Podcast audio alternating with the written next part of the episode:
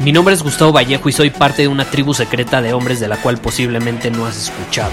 Somos hombres de acción más que de palabras, expresamos nuestra verdad aun si el mundo no está de acuerdo con ella. Invertimos en nosotros mismos todos los días y le damos la bienvenida al riesgo. Nuestra motivación es diferente a la de la mayoría. ¿Por qué? Porque jugamos para ganar en lugar de jugar para no perder. Juntos estamos creando un nuevo imperio y nuestra más grande batalla es en contra del príncipe, la mediocridad y de los condicionamientos que la sociedad, los medios y la televisión han impuesto para quitarle a los hombres su poder personal. Si le preguntas a las personas normales, a la sociedad y a las escuelas, te dirán que estamos locos y que somos rebeldes. Y sí, tienen razón. Estamos locos, somos rebeldes, pensamos diferente y por eso el futuro nos pertenece. Somos hombres superiores y estos son nuestros secretos.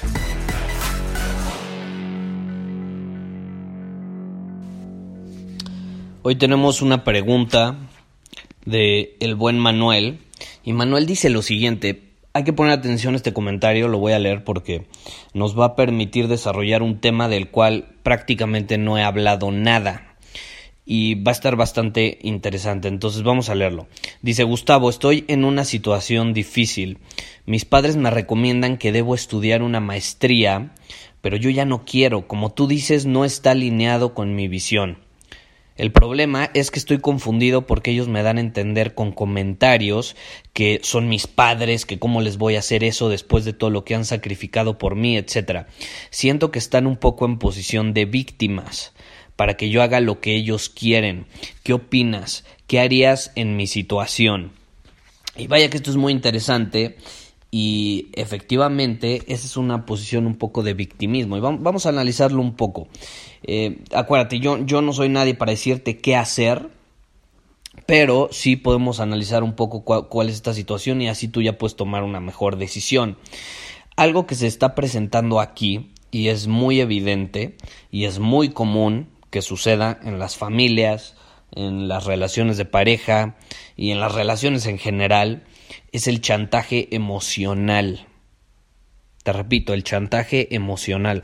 ¿Y qué es? Te estarás preguntando.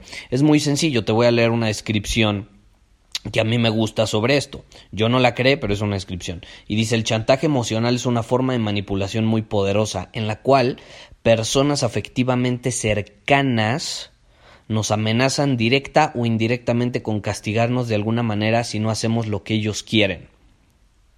Con castigarnos de alguna manera si, si no hacemos lo que ellos quieren. Entonces, ¿qué pasa? Eh, es como una amenaza cuando se posicionan como una víctima y entonces te dan a entender que si no haces ellos eh, o no haces lo que ellos quieren, pues entonces ellos van a salir afectados. Es como un tipo de amenaza. Es como un si no haces esto, entonces va a haber consecuencias. Y obviamente como son personas que son importantes para nosotros, pues nos causa cierta frustración, ¿no? Entonces, ¿qué pasa? Cuando una persona es chantajista, tiene una gran habilidad para enmascarar, por así decirlo, la presión que ejerce sobre nosotros. Y a veces lo hacen de manera tan indirecta y de manera tan sutil que sin darnos cuenta provocan que empecemos a cuestionar nuestra propia percepción de, de, las cosas, nuestra forma de ver el mundo, nuestra forma de actuar en el mundo. A veces nos cuestionamos hasta quiénes somos, casi casi, ¿no? Y muy probablemente eso es lo que te está pasando a ti. Muy probablemente eso es lo que te está pasando a ti. Porque en el chantaje hay también cariño, por esa persona. Tú es una persona cercana a ti, sientes cariño, amor hacia esa persona y eso es lo que provoca muchas veces confusión, eh, que nos sintamos desorientados, resentidos, porque cuando alguien te chantajea, utiliza ese comportamiento para obtener una sensación de seguridad y control sobre ti. ¿Y eso qué significa? Cuando una persona intenta controlar, está operando siempre a partir de un alto grado de, temor, de inseguridad. Y nosotros cuando aceptamos y cedemos ante ese control o a ese chantaje, pues la pagamos caro, la pagamos caro. ¿Por qué? Ya tenemos claro que cuando una persona te deja un comentario o tiene una actitud chantajista, por así decirlo, pues nos sentimos desequilibrados, avergonzados, hasta culpables. ¿Estás de acuerdo? ¿Qué pasa? El precio es que nuestra autoestima se empieza a fracturar, por así decirlo. E incluso hasta nuestra integridad, porque sentimos de alguna manera que dejamos de ser nosotros mismos como, como que perdemos esa brújula interior que nos ayuda a determinar cuáles son nuestros valores, qué es importante para nosotros, cuáles son nuestras convicciones, qué, qué, es lo que nosotros consideramos importante en nuestra vida. Y cuando sucumbimos ante ese chantaje, pues sacrificamos eso que es importante para nosotros y por lo tanto estamos sacrificando nuestra esencia, estamos dejando de ser nosotros mismos. Como tú dices, estudiar una maestría no está alineado con mi visión, con mi propósito. Lo cual está bien. Si no está alineado con tu propósito, yo te pregunto, ¿por qué tendrías que hacerlo? Ah, porque una persona te está chantajeando para que lo hagas. Es peligroso, es peligroso irte por ese camino de dejarte llevar por un chantaje de una persona que es importante para ti.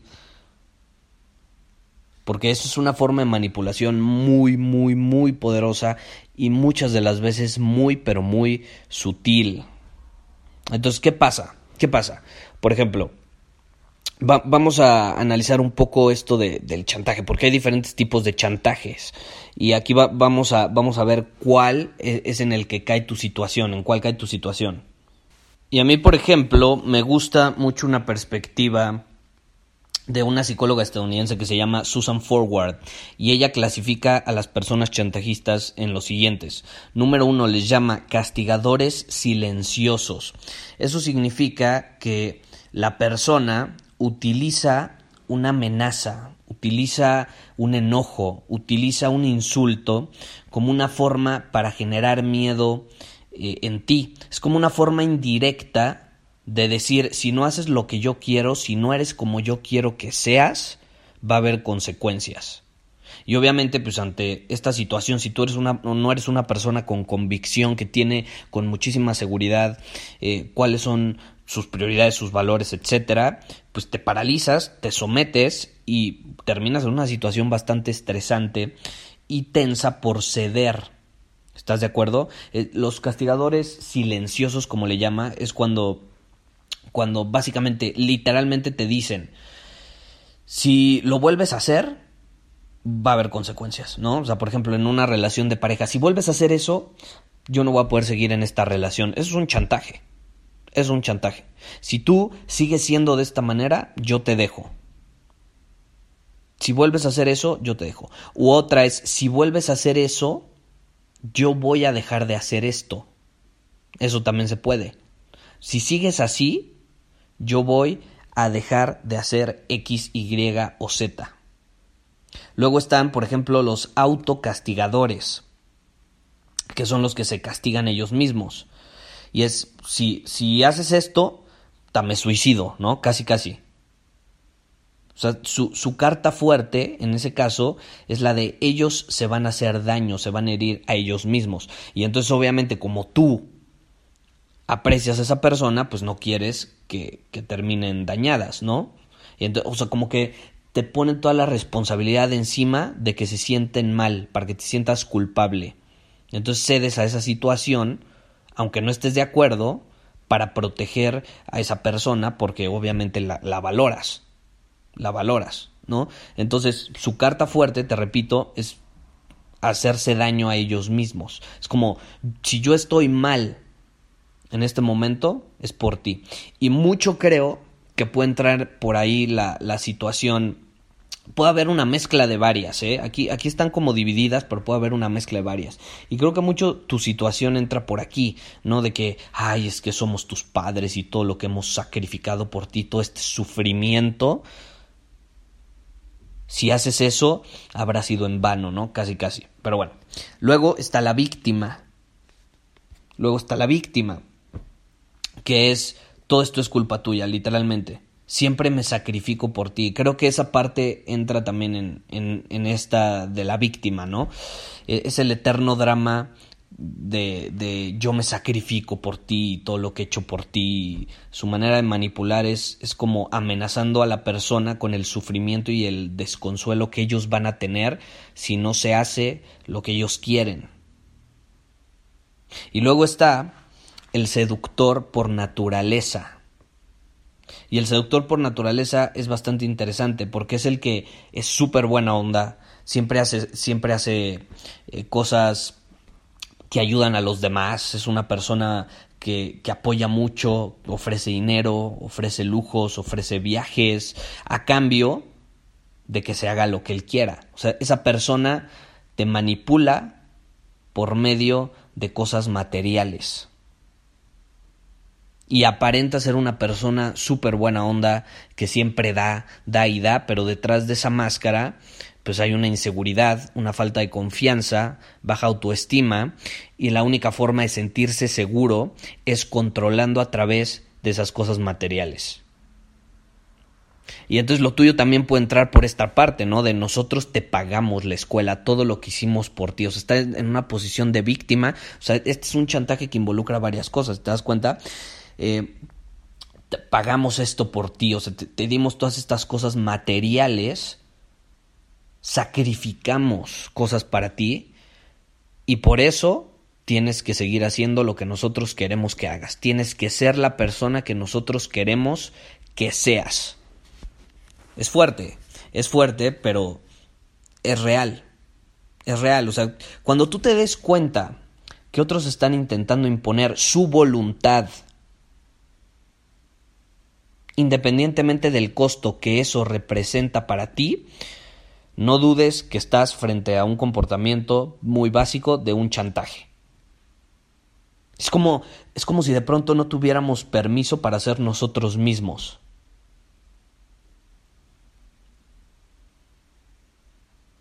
Y entre más cedes, más chantajista se vuelve la otra persona. Y el, el cariño que tienen entre ustedes más va a depender de hacer lo que esa persona quiere que hagas. Entonces es peligroso caer en, en estas situaciones. Porque cuando alguien te está chantajeando también, como que todo es sobre esa persona. O sea, sus inseguridades hacen que todo sea sobre él o sobre ella y eso termina provocando que se olvide de lo que tú sientes, o sea, se olvida de los sentimientos de su víctima, por así decirlo, y no se vuelve capaz de analizar su propia conducta. O sea, cree que lo que hace es correcto y que tiene todo el derecho del mundo a exigir lo que exige.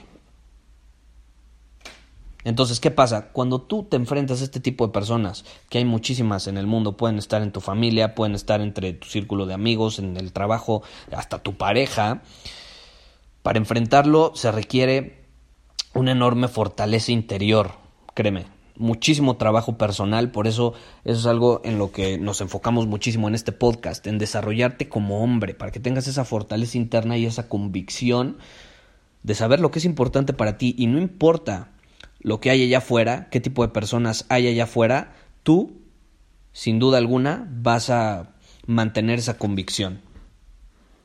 Vas a mantener esa convicción porque es la única manera de, de salir avante. De salir avante.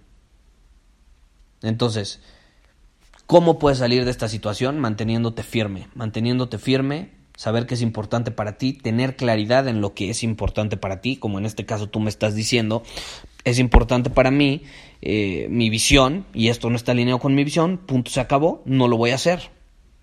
Así de fácil, así de sencillo. Esa es una pregunta que a mí me encanta.